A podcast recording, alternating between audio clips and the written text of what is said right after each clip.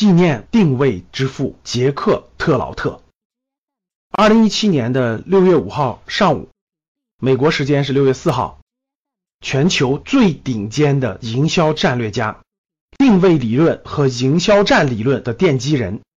杰克特劳特先生于家中辞世，享年八十二岁。当我看到这则新闻的时候，我为之一振。为什么呢？当我刚走出大学校门，第一份工作做着普通销售员的工作的时候，每天的陌生拜访，每天的陌生电话，让我很迷茫。我不知道我做这些基础的销售工作有什么帮助，对我有什么帮助？我不知道我能获得什么样的未来？我不知道做这些对我能有什么提升？就像今天的很多刚走出校门的年轻人做最基础的销售营销工作的时候一样，突然有一天，我看到我的经理手里拿着一本书在看，这本书是红皮的，上面有一个名字叫《营销战》，我就跟经理说：“我说能不能借过来让我看一看？”当我拿过来这本书，才翻了前几页的时候，它就深深的吸引了我。我二话没说，自己就去书店买了一本。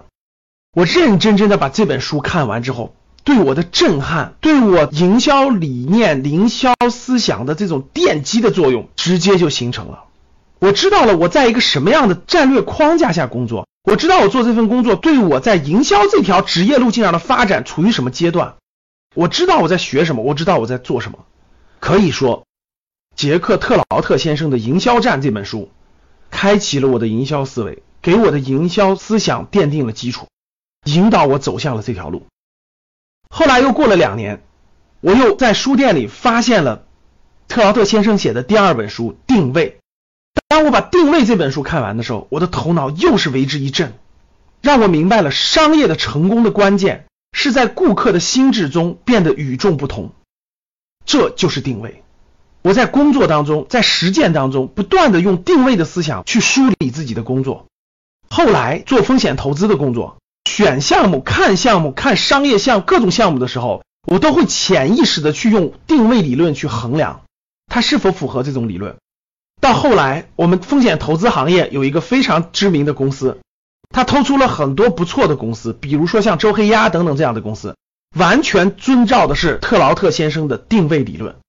在二零一二年，我创办格局商学院的时候，我写了一本书《趋势的力量》，主要讲的是趋势理论。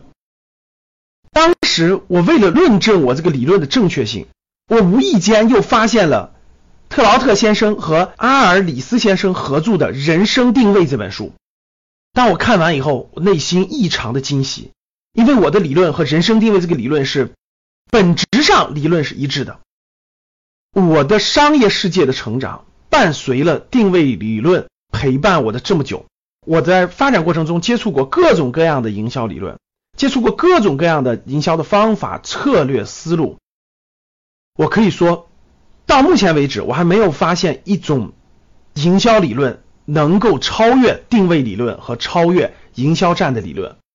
我认为别的理论都是在这个理论基础之上衍生出来的术层面的战术层面的。而定位理论和营销战理论，我认为是在营销里面是道这个层面的。所以，经过我的描述，大家可想而知，杰克特劳特先生在我心目当中可以说是教我营销理论的老师。特劳特先生呢，一生当中出了很多本书，有营销理论相关的定位理论和营销战理论，还有商战、二十二条商规、新定位、与众不同。什么是战略？显而易见，重新定位等等等等书籍，其实现在已经在中国的营销圈里头、商业圈里头可以说是家喻户晓，很多书都成为了商学院的教材。特劳特先生呢，也给全球的很多企业做过营销咨询相关的工作，比如说我们知道国内的加多宝、东阿阿胶、长城汽车等等。其实他们都在运用定位理论，在实践着这种理论。我觉得今天分享这期节目给大家，也是希望纪念定位之父杰克特劳特先生。在我心中，我把他当成我的营销启蒙的老师。今天，我非常认真的给大家推荐